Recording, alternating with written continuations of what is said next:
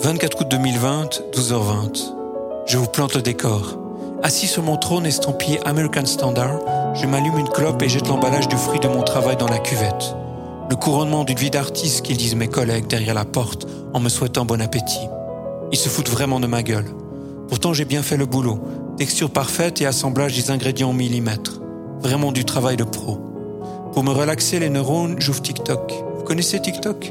C'est le seul endroit au monde où vous pouvez partir à la pêche au like sans rien faire, hormis juste montrer sa tête sur une musique et chorégraphie pas trop dégueulasse.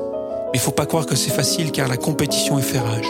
Handicapés mentaux, petites meufs braless, coming outé et midget bodybuildé se foutent sur la gueule pour garder votre attention. Au moins l'écart, vous êtes sweepé, chaud finito. Mais moi, je fais que mater sur TikTok.